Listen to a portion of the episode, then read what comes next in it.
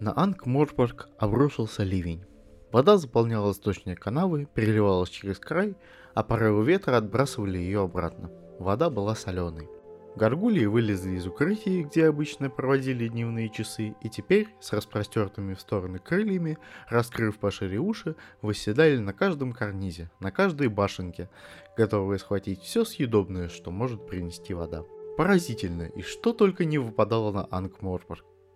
Дожди из мелкой рыбешки или лягушек стали привычным делом, куда неприятнее было, когда шел дождь, допустим, из островов кроватей. Из сломанной водосточной трубы излился поток воды, прямо в окно осей шока. Тот как раз сидел на кровати, за неимением стула, а также каких-либо других предметов мебелировки. И Осей нисколечки не рассердился. Быть может, через пять минут он рассердится, а может и нет. Не то чтобы Осей был ну как это говорится, слегка чокнутым. Друзья называли бы его тихим, безвредным человеком, сам в себе и по себе. Но они его таковым никогда не называли, потому что друзей у Оси и Шока не было. Впрочем, была группа людей, собиравшихся по вторникам попрактиковаться в стрельбе из лука, и иногда после занятий Осей отправлялся вместе со всеми в трактир, сидел там и слушал разговоры а однажды, накопив немного денег, взял да и угостил всю компанию. Хотя никто, наверное, этого не запомнил. Разве что спроси их когда-нибудь, сказали бы, ах, этот, ну да, его, кажется, Осей зовут. Обычно именно так отзывались об Осей. Люди просто не замечали его, как не замечают пустое место. Не видели и не замечали. Причем он был не так уж и глуп. Наоборот, Осей очень много размышлял, Иногда сидел часами и думал, думал, упершись взглядом в стену напротив, на которой дождь влажными ночами рисовал карту клатча. Кто-то, что было силы, заколотил в дверь. «Господин Шок, вы в приличном виде? Можно зайти?» «Я немного занят, госпожа Трата», — ответил он, пряча под кровать к пыльным журналам лук со стрелами. «Я насчет денег за комнату». «А что насчет них, госпожа Трата?» Вам известны мои правила. Я заплачу завтра, госпожа Трата, ответил Осей, глядя в окно.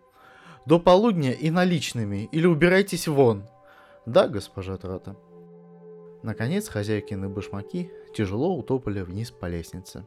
Очень медленно, не пропуская ни одной цифры, Осей Шок сосчитал до 50. Потом сунул руку под кровать и вытащил лук.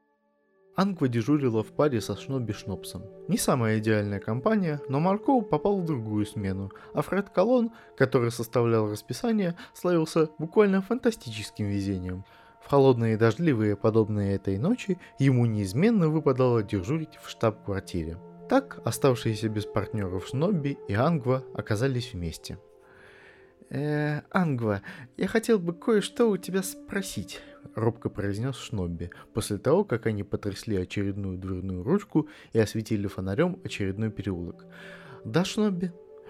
Это очень личное».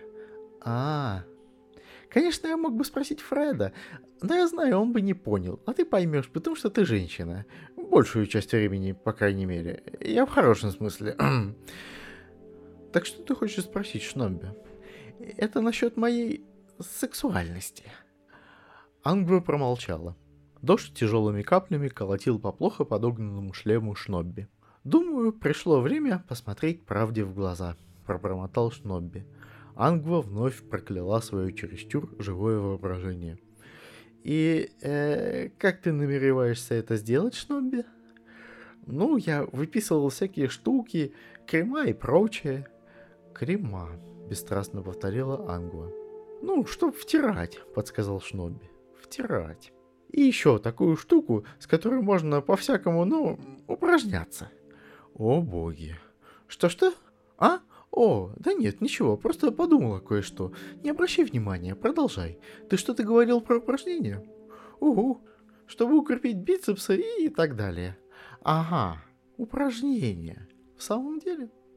Чтобы что-то упражнять, нужно что-то иметь. А бицепсов у Шнобби никогда не было. Прежде всего потому, что им не к чему было крепиться. Строго говоря, предплечья присутствовали. Руки ведь как-то присоединяются к плечам, но больше сказать о них было нечего. Острое, смешанное с ужасом любопытство побудило ее спросить, Но зачем, Шноби? Он застенчиво опустил глаза. Ну, понимаешь, девушки и все такое. К своему несказанному удивлению, Ангва увидела, что Шнобби краснеет. «Ты имеешь в виду, что...» — начала она.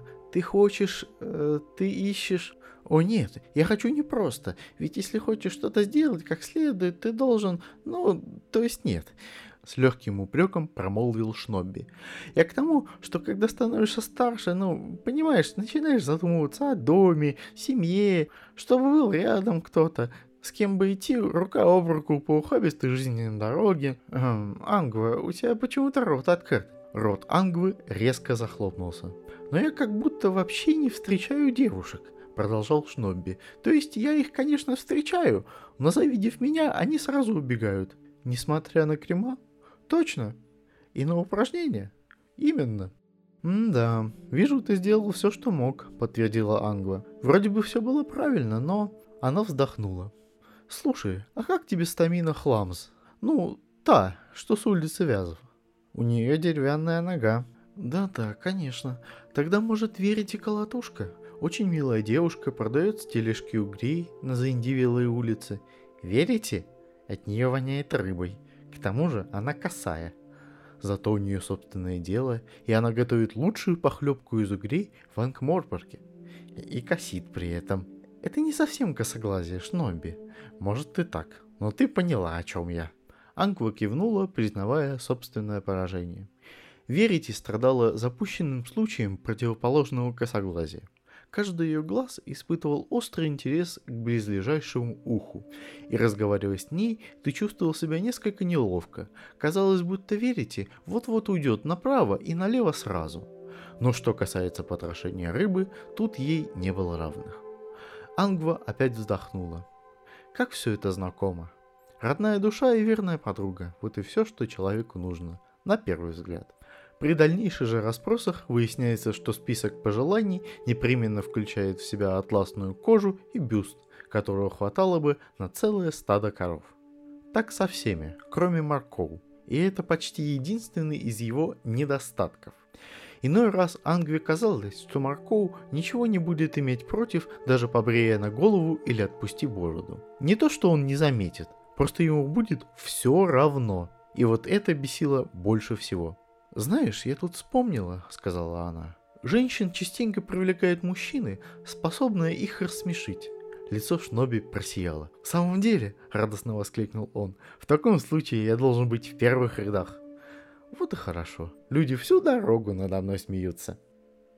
А высоко над ними, абсолютно безразличный к стекающим по спине дождевым струйкам, Осейшок в очередной раз проверил свой лук.